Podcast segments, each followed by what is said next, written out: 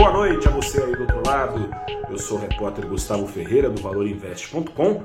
Começa agora o seu saldo do dia 17 de novembro de 2021, em que o Ibovespa renovou a sua mínima no ano. O Ibovespa hoje desceu a ladeira em forma de 1,4%, agora na altura de 102.948 pontos, enquanto o dólar na mão contrária e não subindo tanto assim, porque lá fora o dólar não subiu tanto assim, por aqui subiu meio por cento aos R$ 5,52 centavos.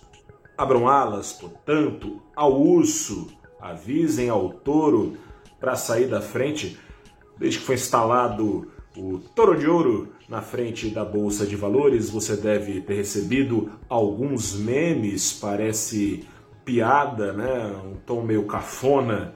O principal símbolo da Bolsa de Nova York, da maior economia do mundo, portanto, ter sido replicado na frente da Bolsa do Brasil, sofrido Brasil, sobretudo neste momento de crise, com as suas particularidades bem brasileiras, você conhece muito bem. Mas a piada pronta é ainda mais pronta porque o mercado nacional está em estado de bear market e não de bull market, ou seja, o principal índice da bolsa do Brasil tem caído muito mais como se recebesse uma bela patada de urso desde o recorde de junho o Ibovespa já afundou 21% em pouco mais de cinco meses, ou seja, cai muito mais na pegada da patada de urso do que sobe na pegada da chifrada levada por um touro. Daí o símbolo de sucesso da bolsa ser um touro e o símbolo de ladeira abaixo ser um urso, pois é o urso que está fazendo preço Neste momento sofrido do Brasil, de projeções nada alvissareiras, o governo bem que tenta convencer, não consegue, hoje corrigiu, mas ainda assim para um número otimista de crescimento.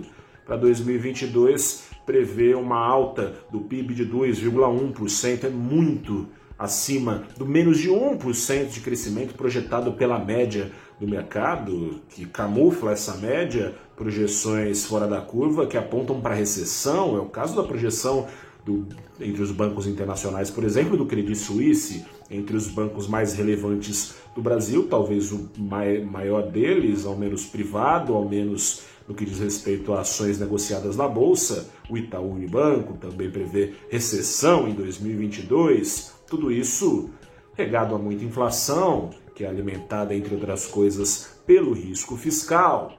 O governo, figurado aí pela sua área econômica, diz que será possível esse crescimento de 2,1% na base de muito investimento privado, mas se esquece que é preciso combinar com o governo com o qual colabora, que na figura do seu presidente, Jair Bolsonaro, gera uma série de incertezas, dentre as quais a mais palpitante neste momento, ao menos para o mercado, a fiscal.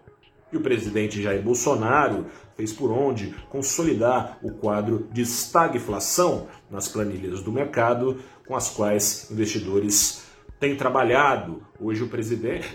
Voltando aqui a, a, ao touro, é aquela história, né? É, fazer uma alusão aqui ao touro, passa boi, passa boiada. O presidente Jair Bolsonaro parece não mais se contentar em tentar aumentar os auxílios, aumentar o Bolsa Família, rebatizado de Auxílio Brasil, na dose de 400 ao mês, isso sem reordenar ou cortar gastos.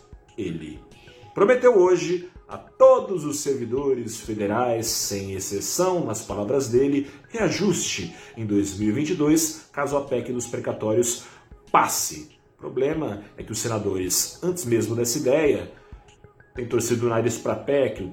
A PEC perigava já voltar para a Câmara uh, sem essa ideia por causa do calote pretendido nos precatórios em 2022 caso o presidente Bolsonaro insista não mais apenas em dinamitar o teto de gastos para construir um ainda maior em cima que comporte os gastos que ele pretende fazer no ano eleitoral, caso o presidente, no lugar dessa ideia já nada agradável ao mercado, tente uh, instalar um, um arranha-céu fiscal, digamos assim, dificilmente senadores não vão fazer jogo duro.